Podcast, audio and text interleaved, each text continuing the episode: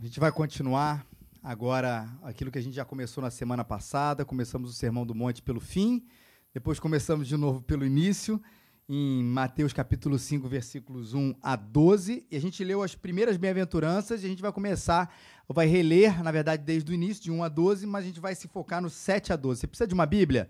É só você levantar uma das suas mãos, tá? Que a nossa equipe de recepção vai entregar ela aí a, até onde você, onde você está, já com texto aberto, para que você possa acompanhar com a gente junto a pregação, a exposição da palavra de Deus nesse, nessa série que a gente tem trabalhado aqui no Sermão do Monte, onde Jesus está propondo aqui a gente, e esse foi o tema fantasia para viver bem, uma nova proposta de vida para a gente. Então, essa a gente vai continuar as bem-aventuranças que nós falamos na semana passada, e a partir do versículo 7 até o versículo 12, mas eu quero, obviamente, ler com você desde o início, Mateus capítulo 5, versículos 1 a 12. Todo mundo aí recebeu uma Bíblia, abriu o aplicativo, todo mundo está aí na linha aí para a gente acompanhar junto? Diz assim a palavra de Deus: Quando viu as multidões, Jesus subiu ao monte e, havendo-se sentado, seus discípulos se aproximaram, e ele começou a ensinar-lhe, dizendo: Bem-aventurados os pobres em espírito, pois deles é o reino dos céus. Bem-aventurados os que choram, porque serão consolados. Bem-aventurados os humildes, pois herdarão a terra. Bem-aventurados os que têm fome e sede de justiça, porque eles serão saciados. Bem-aventurados os misericordiosos, pois alcançarão misericórdia. Bem-aventurados os limpos de coração, porque verão a Deus. Bem-aventurados os pacificadores, porque serão chamados filhos de Deus. Bem-aventurados os perseguidos por causa da justiça, pois dele é o reino dos céus. Bem-aventurados sois quando vos insultarem, perseguirem e mentindo disserem todo mal contra vós por minha causa. Alegrai-vos e exultai, pois a vossa recompensa no céu é grande, porque assim perseguiram os profetas que viveram antes de vós. Vamos recapitular? Para você que teve aqui semana passada, para você que não teve semana passada, para você que está assistindo a gente aí também hoje ao vivo na internet, bem-aventurado, ou seja, é mais do que ser feliz, é aquele que viveu uma vida com significado e cuja base, nesse caso aqui, Jesus está propondo, é Deus e Deus somente. Ou seja, não é a felicidade como aquela coisa pontual, não é a felicidade com a base da nossa cultura, mas aquele abençoado que viveu a vida, às vezes em momentos difíceis, às vezes em momentos bons, às vezes chorando, às vezes rindo, mas viveu uma vida significativa cuja base era Deus. Quem é esse bem-aventurado? Os pobres em espírito, falidos espiritualmente mas fortes em Deus. Bem-aventurados os que choram, porque lamentam os seus pecados. Não é aquele choro apenas da perda, mas aquele lamento, e a palavra é essa mesmo, lamento em função da sua falência. Bem-aventurados humildes ou mansos, porque suportam as provações, porque eles confiam em Deus, não suportam pela passividade, mas suportam pela confiança num Deus soberano, no justo juiz. E bem-aventurados os que têm fome e sede de justiça, porque eles se alimentam de um Deus justo. E Jesus continua a nos chamar a viver essa vida louca, essa vida revolucionária, essa vida contra a cultura e essa vida absolutamente cristã, encharcada pela graça de Deus de um Deus que nos salva dos nossos pecados, que salva a gente dos nossos erros e que nos ensina a viver. E ele continua dizendo: Bem-aventurados os misericordiosos, porque eles alcançarão misericórdia. E eu quero que eu do contraste. Porque eu acho que esse contraste aqui nesse momento ele é importante, porque Jesus acabava de dizer uma palavra: Bem-aventurados os que têm fome e sede de justiça, porque eles serão saciados, ou bem-aventurados os que amam a justiça, e agora bem-aventurados os misericordiosos. E eu acho que no dia em que a gente conseguir amar a justiça e amar a misericórdia e a gente conseguir conjugar essas duas realidades juntos, a gente vai ser muito mais parecido com Jesus. Porque essa é uma história difícil. E eu entendo que esse balanço da justiça e da misericórdia é importante. Porque esse contraste santo vai entender que com justiça mais misericórdia, em primeiro lugar, não há espaço para vingança. Justiça mais misericórdia convivendo junto dentro da gente, não existe espaço para vingança. E eu acho que o melhor caso para a gente descrever essa história toda uma coisa que você, se você abrir o Facebook essas duas semanas, você ouviu 499 mil vezes, é a história do menino que roubou a bicicleta, foi pego por um tatuador, né, o colega dele, para quem não conhece a história, ele foi pego ali e eles tatuaram na, na testa: sou ladrão e vacilão. Isso gerou em 400 mil polêmicas a respeito desse assunto. E eu acho que a misericórdia com a justiça pode ser muito bem vista à luz desse caso, para a gente exemplificar a ideia de que não há vingança, ou de que não é necessário, de que não é preciso haver vingança. Por quê?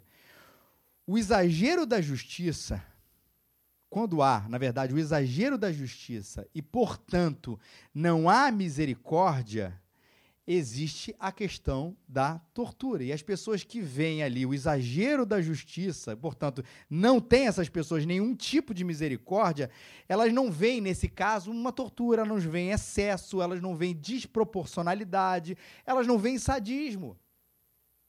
Porque só preocupam com o exagero da justiça e não veem a misericórdia. Não vê ali tortura, não vê desproporcionalidade, não vê sadismo. E os que têm e é estranho dizer isso. O exagero da misericórdia, ou seja, a não, a não justiça, não enxergam justiça nesse lado, só conseguem ver, só conseguem ver o tadinho do menino, ele não fez nada demais, é só um garoto sem responsabilidade. E parece, se você abriu o Facebook essa semana, ou qualquer, ou conversou com as pessoas sobre esse assunto, a impressão que dá é que todo mundo se posiciona num extremo.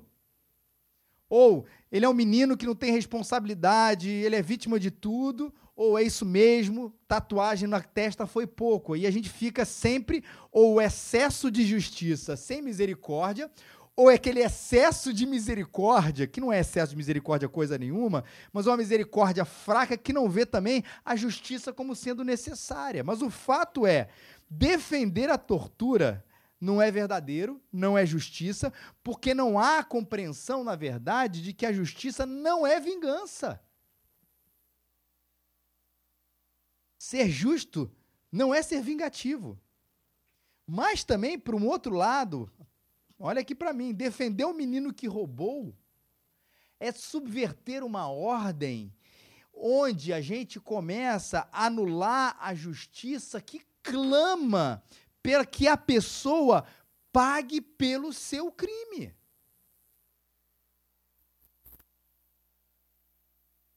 Porque às vezes tem gente defendendo aquele discurso. Eu não estou defendendo a pessoa. Todo, eu já ouvi isso várias vezes. Eu não estou defendendo a pessoa. O que ela fez foi errado. E aí começa, ela faz esse preâmbulo para defender a pessoa. Estou defendendo a pessoa, não.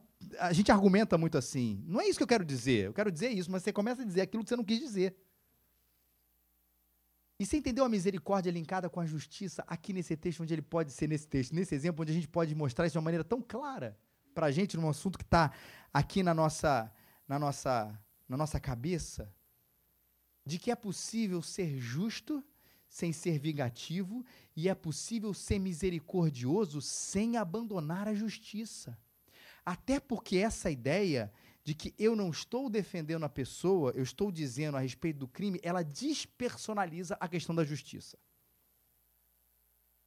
Deixa eu mostrar uma coisa, porque na verdade a gente começa a querer combater o crime. Não dá para combater o crime, meu querido. Você vai prender o roubo? Você vai prender o assassinato? Onde eles ficam presos? Em lugar nenhum. Combater o crime é combater o criminoso. Defender a justiça não é apenas é, ter a bandeira de um ideal absolutamente despersonalizado.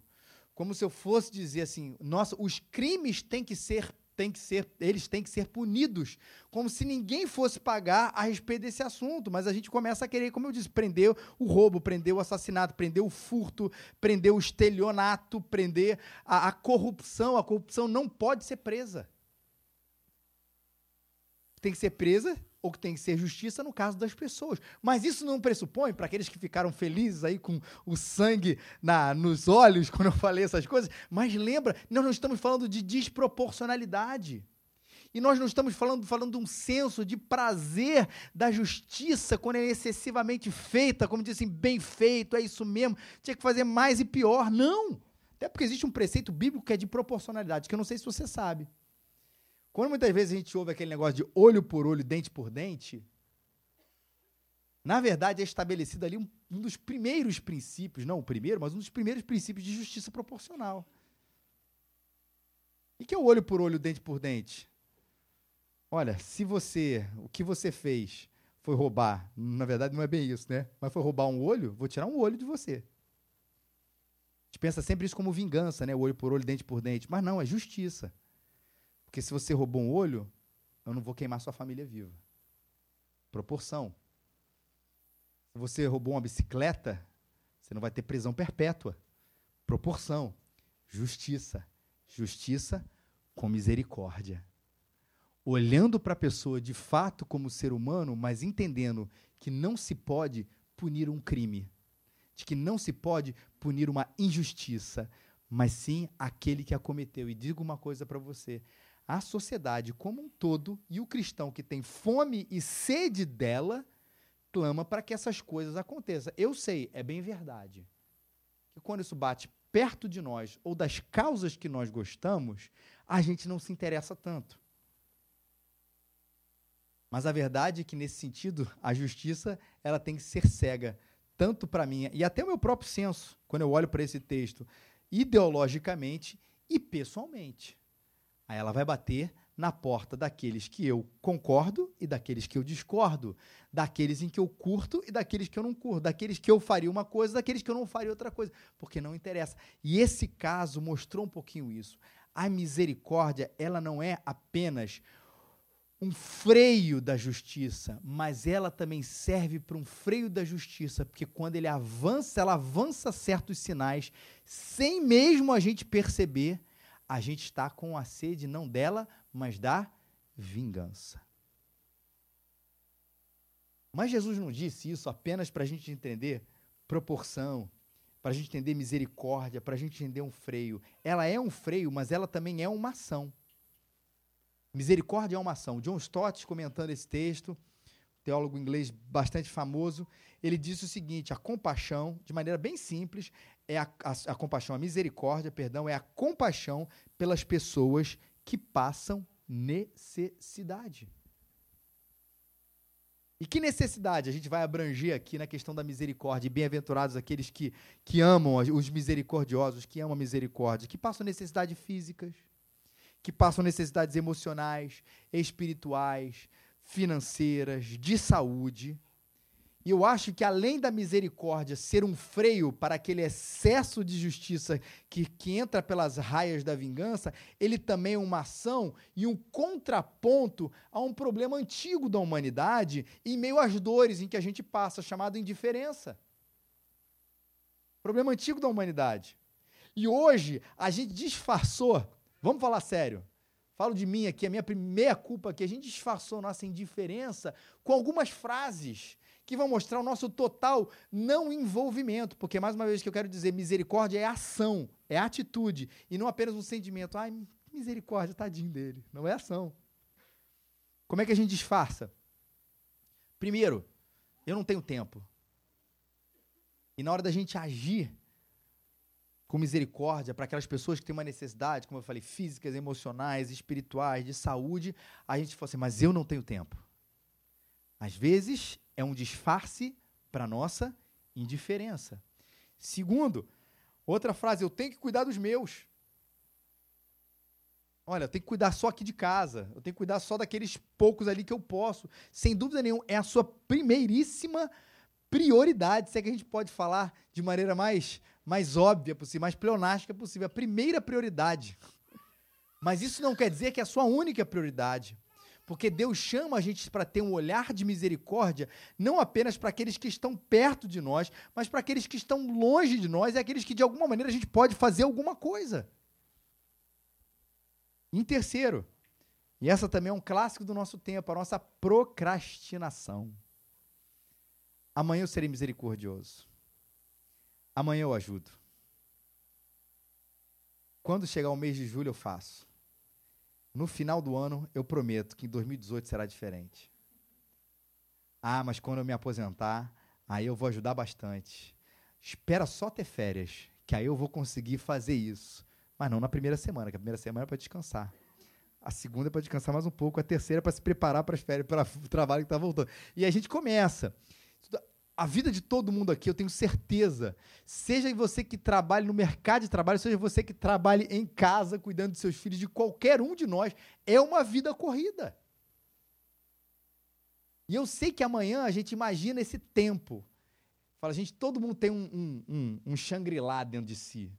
Alguma coisa assim lá na frente que a gente imagina, ou um lugar, ou um tempo, onde tudo vai se encaixar perfeitamente, onde você vai trabalhar quatro horas por dia vai demorar cinco minutos para chegar no seu trabalho, cinco para ir, três para voltar. Você volta com a velocidade da luz a seu favor. Você vai ter um chefe aí maravilhoso que diz: Poxa, pode ser para a semana que vem? Aí você diz: Ah, eu quero mês que vem. Não, então vou te dar dois meses de prazo. Tem que rir, Edilon. a gente sonha com esse tempo, né? Você pede, dobra o teu. Enfim, ele não vai chegar, tá, gente? Aqui é ralação. Uma vez eu vi uma, uma amiga falando que a vida é um cangaço, e é isso mesmo.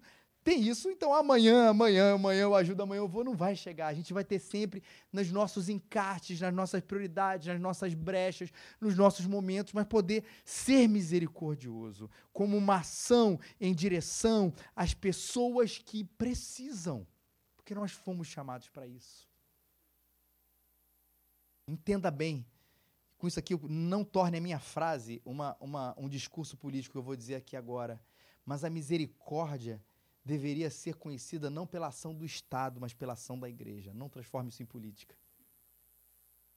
Mas que olhassem para a igreja e falassem, cara, eles fazem muito, hein? E fazem. É muito engano também aquela pessoa dizer, a igreja não faz nada dá uma olhadinha nos grupos é, é, de, de, das instituições que promovem ação social, que são sustentadas pelas igrejas cristãs, que são enormes, tá, gente? Se todos os cristãos saírem e falarem assim, não faz mais nada, muita gente perdida, infelizmente. Mas a gente tem, graças a Deus, tem agido com misericórdia, mas é óbvio, a gente sempre pode fazer mais. E por que isso? Porque é fruto do que aconteceu com a gente a grande base de tudo que a gente faz, a gente é um espelho daquilo que Jesus já fez com a gente. Por que, que a gente é misericordioso com o outro? Porque Cristo foi misericordioso com a gente. Por que, que a gente quer tirar as pessoas de ajudá-las, né, pela graça de Deus, a sair da miséria, qual, seja ela qual for? Porque Cristo foi misericordioso e tirou a gente da nossa miséria. E daí, a partir disso, ele nos dá não nos dá apenas o exemplo, mas nos dá a força, o motivo, a razão, o poder para nós exercermos essa misericórdia, essa misericórdia. Ela é um freio para o excesso de justiça não virar para a justiça não virar vingança. Ela é uma ação em direção aos necessitados, fruto daquilo que aconteceu com a gente. Em terceiro lugar, ela também nasce fruto do nosso olhar para as coisas que nós temos. Misericórdia ache, ela nasce a partir disso. Por que, que eu quero dizer com isso? Se nós entendemos, se essa é a nossa, e aí, né, Henrique, falando de cosmovisão, se a minha cosmovisão, minha visão de mundo é tudo vem de mim e é para mim, vai ser difícil ter misericórdia pouquinho mais difícil. Porque se sou eu que conquisto e tudo tem que ser para mim, vai ser difícil ir em direção ao necessitado. E essa é uma cosmovisão, uma visão de mundo uh, muito recorrente aí nos nossos dias. Mas se a gente entende que a gente olha para as nossas necessidades, Deus olhou para as nossas necessidades, as supriu, em alguns casos ele super supriu as nossas necessidades, a gente vai conseguir exercer, olhar e exercer misericórdia, porque a gente sabe, como daqui a pouco a gente vai olhar no Sermão do Monte, quem nos deu o pão nosso de cada dia foi Deus. Quem deu força para a gente trabalhar foi Deus. Quem deu para a gente inteligência, sabedoria, ânimo, e eu sei que às vezes é difícil, mas ânimo para a gente ir lá ganhar esse pão nosso de cada dia, foi o nosso Pai. E quando a minha visão muda para que Ele me deu, vem dele e cabe a mim exercer misericórdia, misericórdia não de maneira desenfreada e não para qualquer um, porque senão vai ter um monte de gente se encostando. E abre um parênteses, igreja é um lugar ótimo para as pessoas se encostarem, porque sempre vão falar assim, poxa, mas vocês não estão tendo misericórdia. Costumo dizer que a igreja sempre é olhada nesse quesito, naquilo que ela não faz.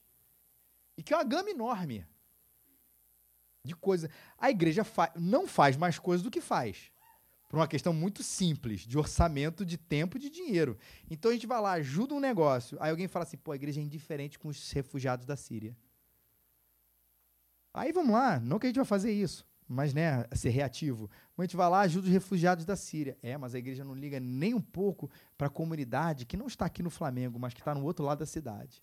A igreja vai lá, cuida de um problema aqui doméstico, cuida dos refugiados da Síria, cuida do que está acontecendo lá no outro lado do Rio de Janeiro. Alguém vai dizer assim, mas a seca do Nordeste, ó, a igreja ó, só quer saber de construir templo. A gente vai lá para a seca do Nordeste e esse negócio não tem fim. A gente sempre é visto por aquilo que a gente não faz. Isso é bem verdade. Mas, ao mesmo tempo, e fecha parênteses nisso, o fato da gente não conseguir coletivamente aqui, como raízes e até como denominação Igreja Presbiteriana do Brasil, fazer tudo não quer dizer que a gente vai fazer alguma coisa, mas principalmente isso tudo ser fruto do nosso olhar, que vai fazer, como eu estava dizendo antes, as coisas com sabedoria entendendo que os malandros nesse processo serão deixados de lado, ou, na verdade, serão supridos com ensinamento compreensão e entendimento da sua atitude. Mas olha o que 1 Coríntios 29, de 11 a 14 diz. Davi dizendo: Ó Senhor, tua é a grandeza, o poder, a glória, a vitória, a majestade, porquanto tudo que há no céu e na terra é teu. Tudo que há no céu, tudo que há na terra é teu. Ó Senhor, o reino é teu, e tu te exaltaste como chefe sobre todos. Tanto riquezas como honra vem de ti. Tu dominas sobre tudo. A força no poder da tua mão. Na tua mão está a exaltação e o fortalecimento. E agora te damos graças e louvamos o teu glorioso nome, ó nosso Deus. Mas quem sou eu e quem é meu povo para que pudéssemos fazer ofertas tão voluntariamente? Porque tudo vem de ti e damos a ti daquilo que é teu. Deus me dá e eu devolvo. Deus me dá e eu devolvo. Não num, num ciclo de tentativa de prosperidade, ganhar uma coisa de Deus, mas como um ciclo de gratidão e de bom e de boa sabedoria, né? boa mordomia, que é o termo que a gente usa, com aquilo que Deus colocou nas nossas mãos, que é para ser exercido também em função da nossa misericórdia. Bem-aventurados os misericordiosos, porque eles alcançarão a misericórdia. E Deus vai falar ao nosso coração agora dos limpos. E bem-aventurados os limpos de coração, porque eles verão a Deus. E aí acho que Cristo dá uma flechada lá dentro. Ele vai falar do mais íntimo, que quando a Bíblia fala de coração, lembre disso, não está falando apenas de sentimento, não está falando apenas de afeto, não está falando apenas de sensação. Quando ele fala do nosso coração, ele fala do nosso todo, do nosso todo. Ou seja, quem é você na sua essência. E bem-aventurados os que são limpos na essência, ou limpos nas raízes, porque eles verão a Deus. E o contraste que Jesus está fazendo aqui era justamente com os religiosos da época. Muito importante, porque eram hipócritas diante de Deus, mas eram vistos diante dos homens. Falam uma coisa, mas eles querem outra dizem uma coisa, fazem até coisas boas, mas pelos motivos errados. E Deus está chamando a gente, Cristo está chamando a gente para ser bem-aventurado. O abençoado é aquele que no seu todo glorifica o nome de Deus. E essa solução, gente, é um coração limpo. E você sabe o que é um coração limpo? Em primeiro lugar, é um coração sincero. Coração limpo é um coração sincero, não é um coração perfeito, porque perfeito a gente não vai ter. E esse é um embate nosso com a gente mesmo, que a gente precisa do Espírito Santo para que esse embate possa ser vencido. Porque o tempo inteiro eu quero me convencer que eu sou bom. Eu quero me convencer que eu sou uma pessoa incrível. Eu quero me convencer de que eu sou o mais cristão de todos os homens. E a indústria dos testemunhos, ela fala muito disso. Né? Agora a minha vida é ótima. Aconteceu isso, isso, isso, isso. Eu era esse pecador, safado, miserável, bexiga lixa. Me converti e virei, né? Um anjo celestial andando sobre a terra. E às vezes a cultura da igreja promove isso também. a gente faz muito isso, a gente falou isso no último PG na quarta-feira, de como é difícil a gente ser sincero. A gente quer falar da nossa vitória, até da nossa vitória contra o pecado, tá, gente? Não quer falar das nossas quedas. E uma coisa que eu estou absolutamente convencido é que a igreja é um lugar de gente quebrada. E um lugar de gente quebrada é um lugar de gente sincera, que pode colocar um coração puro na presença do Pai e dizer: É assim que eu sou, Senhor. Porque enquanto eu tiver eu sou assim, mas eu quero me mostrar de outro jeito, para os outros ou para mim mesmo, o coração vai estar dividido. Não vai ter espaço nem para limpeza dele. Sincero. E, em segundo lugar, é um coração, sim, transformado. Ou melhor, é um coração em purificação. E porque enquanto a gente estiver nesse movimento, presta atenção, e é um movimento de não sou perfeito, e desejo que Cristo me mude, eu não sou perfeito, mas eu desejo que Cristo me mude, tudo bem. O problema é quando a gente chega nesse sou perfeito e Cristo já me mudou por completo. E aí você sabe que está fazendo com a obra de Cristo? Ela é desnecessária. Eu não preciso mais dele. Porque ele já fez um negócio em mim, eu sou perfeito e eu já sou mudado. Ou também aquele outro lado, que não tem nada de sincero, mas é de acomodado, né? Do tipo assim, eu sou um pecador. E ó, gente, todo mundo é, não tem jeito, vai ficar todo mundo assim mesmo, então a gente não vai melhorar em absolutamente nada. Enquanto o nosso movimento for ou esse ruim para um lado ou ruim para o outro, a gente está perdido. Mas enquanto é, eu não sou perfeito, mas eu desejo que Cristo me mude, Ele pode me mudar, a gente está no caminho certo, a gente está ressaltando a obra de Cristo na nossa salvação e a obra de Cristo que continua a operar a salvação em nós, chamando santificação. Bem-aventurado é você que tem esse coração sincero e esse coração transformado na presença de Deus, porque nós veremos a Deus lá na glória e aqui também, de maneira obviamente muito mais limitada. Bem-aventurados os pacificadores, pois eles serão chamados filhos de Deus. Mais uma vez, o que não é pacificador, o que não é ser pacificador, Pacificação não é pacifismo. E vou dizer para você, eu odeio, odeio, odeio guerra. Mas infelizmente, com toda a tristeza do meu coração, eu vou dizer para você, às vezes ela é necessária. Não é necessária sempre. Porque há muito interesse por detrás. Porque há muita nação, porque há muita indústria, porque há muito empresário ganhando dinheiro em custas de gente morrendo. Isso é bem verdade.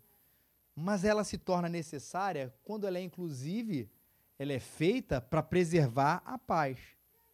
E aí é só fazer um raciocíniozinho rapidinho para isso não chegar perto da gente, tá?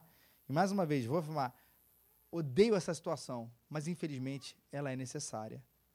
Pense o seguinte: eu sou, você faz um piquete e diz assim, eu sou contra a guerra, para combater o Estado Islâmico, que tem claramente, gente, claramente, ponto final, isso é, é, é, claro e notório, uma política de dominação do mundo.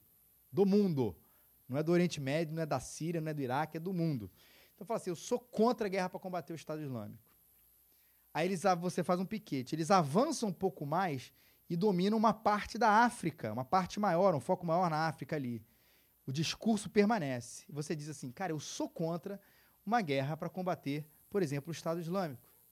E aí eles avançam ali do Oriente Médio, dominam a África e sobem ainda mais, agora como instituição e não como cultura, sobem para a Europa e dominam a Europa, e você continua afirmando, cara, mas eu sou contra a guerra, eu não acho que, que ninguém tem que fazer nada, a, a, a paz e amor, enfim, contra a galera que está ali.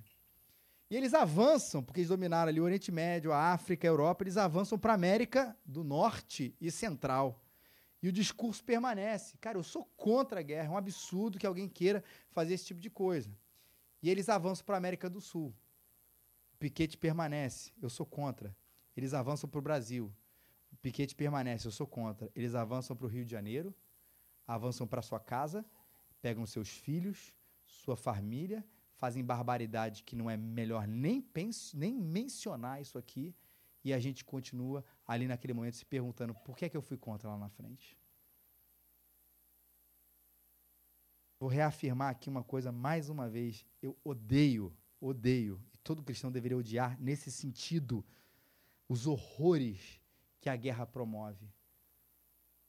Mas, infelizmente, é quando a gente percebe que as coisas podem bater perto de nós ou melhor, que elas podem bater perto de outras famílias, lá no lugar onde eu não conheço, mas batem, que a gente vai perceber que ela é necessária e que pacifismo é algo que só vai dar certo, graças a Deus, e vai dar certo lá no céu, onde não haverá mais necessidade nenhuma de guerra.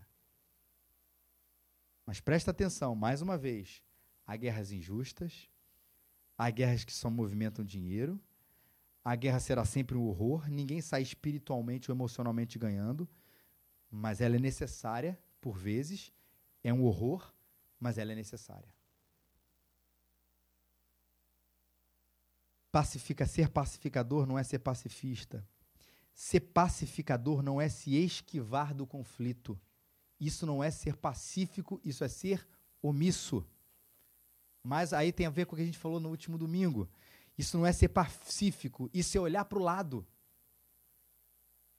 Cristão não entra na dividida, ele acha isso, não vou entrar na dividida, por quê? Porque eu estou sempre promovendo a paz. Não, isso não é paz. Quando você não entra em certas divididas, você na verdade está sendo omisso. E às vezes, às vezes não, por muitas vezes, nós teremos que educadamente, amorosamente, quando necessário, mas entrar em conflito, sim.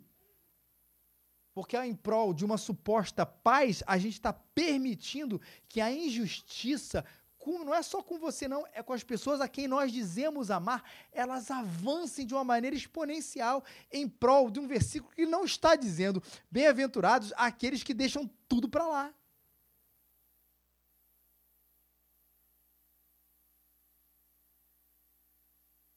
Ser pacificador não é a paz a qualquer custo. Jesus disse uma vez que ele veio trazer espada. Mas não é espada também a qualquer custo. É só as custas do Evangelho. E o que eu quero dizer é sim, buscar a paz, evitar a guerra no que for necessário, mas por favor, sem abrir mão do Evangelho. Um cristão buscar a paz sem o Evangelho é covardia, é heresia, é covardia. Eu busco a paz, mas eu abro mão do evangelho em prol da paz, é heresia e covardia. Um cristão buscar a paz no mundo de diversidade sem abrir mão do evangelho, vou repetir a frase, um cristão buscar a paz no mundo de diversidade sem abrir mão do evangelho, isso é graça.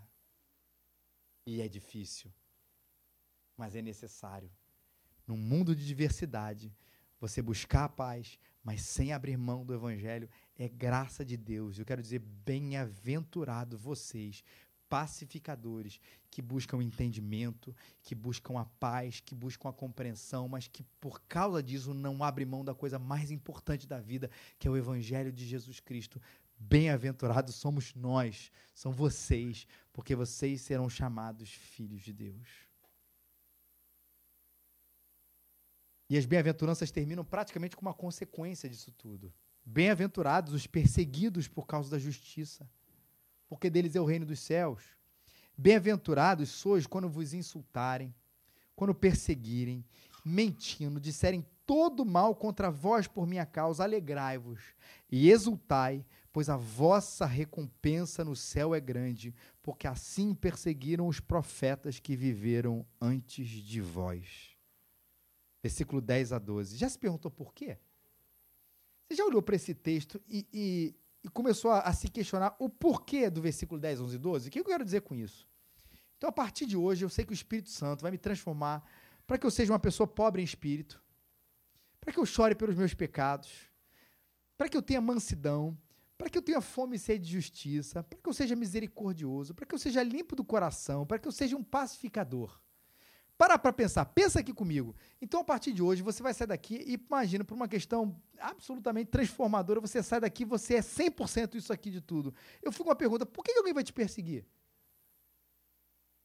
Você já parou para pensar? Por que alguém vai perseguir uma pessoa limpa de coração, mansa, pobre de espírito, né? É, é, pacificador, misericordioso, tem fome e sede de justiça, que teoricamente é uma coisa boa. Por que, que alguém vai perseguir isso quando na verdade Jesus diz que quem for dessa maneira espere ou aguarde a, a, a, a perseguição? Já se perguntou por quê? Sabe quando vem a resposta? É, não é muito lógica. Ela é espiritual, mas entenda bem que eu vou dizer isso. É da natureza humana odiar a Cristo. E é por isso que há perseguição. Da natureza humana odiar a Jesus Cristo. Porque ninguém poderia, em sã consciência, odiar alguém que ama, que busca paz, que lamenta seus pecados, que é manso e que tem sede de justiça. Porque a gente tem dentro de nós o coração do homem odeia a Cristo.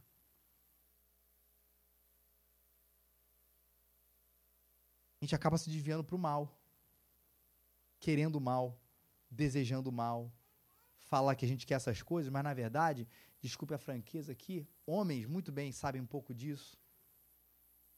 Quantos aqui já não tiveram algum colega de trabalho, parente, amigo, até pai ou, enfim, parente que fala assim: "Cara, eu quero pagar para você ter a sua primeira relação sexual ou para trair a sua esposa".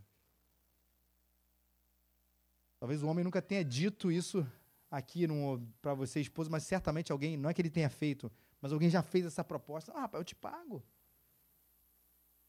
Pô, vamos sair hoje? Pô, tomei assim, não, rapaz, hoje o chopp todo é por minha conta. Pode beber à vontade que eu estou pagando tudo. Parece que para maldade tem patrocinador.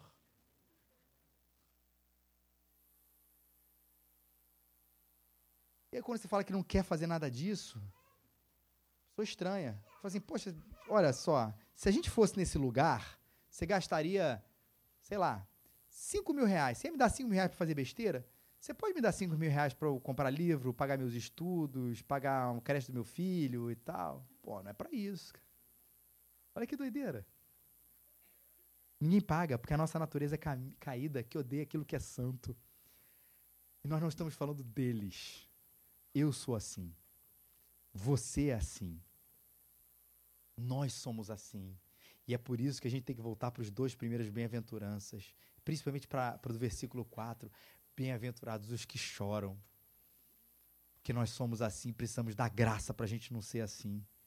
Mas quem paga o preço de desejar a fidelidade, buscar a fidelidade, espere, 2 Timóteo 3,12, na verdade, todos os que querem viver uma vida piedosa em Cristo Jesus sofrerão perseguições. Seja lá aquela física ou seja essa moral que a gente acabou de dizer. Mas o fato é, as suas perseguições pelo Evangelho e somente pelo Evangelho mostram sua fidelidade ao Evangelho. Suas perseguições por causa de Jesus mostram sua fidelidade a Jesus Cristo. E olha, olho para essas bem-aventuranças e digo que talvez a parte mais difícil seja o versículo 12: se alegrar e se exultar, porque assim perseguiram os profetas que viveram antes de nós, num tempo onde popularidade talvez seja o artigo mais caro Cristo está nos chamando para uma vida não de impopularidade pela impopularidade, mas por uma fidelidade a Ele que vai gerar como consequência essa perseguição e essa impopularidade, não por causa de você, por causa da sua ideologia, por causa daquilo que você pensa, mas por causa do Evangelho de Jesus Cristo. E todos nós fomos chamados para essa fidelidade. Alegrai-vos ao invés de se entristecer exulte ao invés de chorar, ao invés de ficar mal, mas olhe e fala: eu está acontecendo comigo aquilo que aconteceu com os profetas e aquilo que aconteceu com o meu Salvador. Porque não se engane, a natureza da gente odeia Jesus Cristo. Olhando para essas quatro bem-aventuranças, e aqui a gente terminar. Para a gente continuar o Sermão do Monte na semana que vem.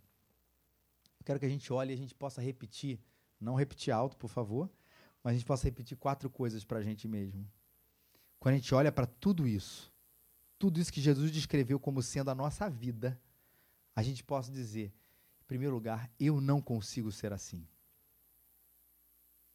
Em segundo lugar, a gente possa olhar para isso tudo e falar assim: Cristo quer me fazer assim. Depois, em terceiro lugar, a gente possa dizer: Cristo pode me fazer assim. Em quarto lugar, a gente possa olhar e dizer assim: Cristo vai me fazer assim. Eu não consigo ser assim. Cristo quer me fazer assim. Cristo pode me fazer assim. E Cristo vai me fazer assim. Lembre-se, esse não é um ensino para poucos santíssimos que podem concorrer viver assim, mas é para qualquer discípulo de Jesus que no tempo de aridez espiritual, de crise de fidelidade ao evangelho, somos chamados a nos apaixonar por essa vida que não é de felicidade, mas de bem-aventurança, sabendo que ele é que quer, que pode e que vai me fazer assim. Vamos ficar de pé.